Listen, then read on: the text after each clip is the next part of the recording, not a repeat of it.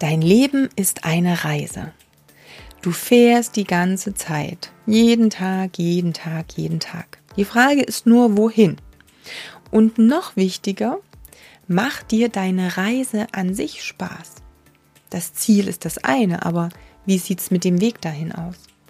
Wo hältst du mal an und genießt die Aussicht? Rast du einfach nur durch, gibst Gas und bemerkst all die tollen Sehenswürdigkeiten am Rand der Strecke gar nicht? Erinnerst du dich gern an all deine Reisestationen? Freust du dich auch auf die nächste Station? Kostest du jede Pause aus?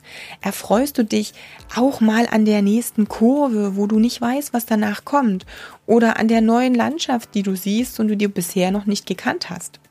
Es geht nicht darum, fünf Tage wie bekloppt Gas zu geben, Benzin zu verbrauchen, das Auto, ja, völlig runter zu runzen, ausgelaugt zu sein, dann äh, zwei Tage Boxenstopp zu machen, irgendwo zu versuchen, ja, die Beulen auszudellen, um dann wieder die nächsten fünf Tage Vollgas zu geben.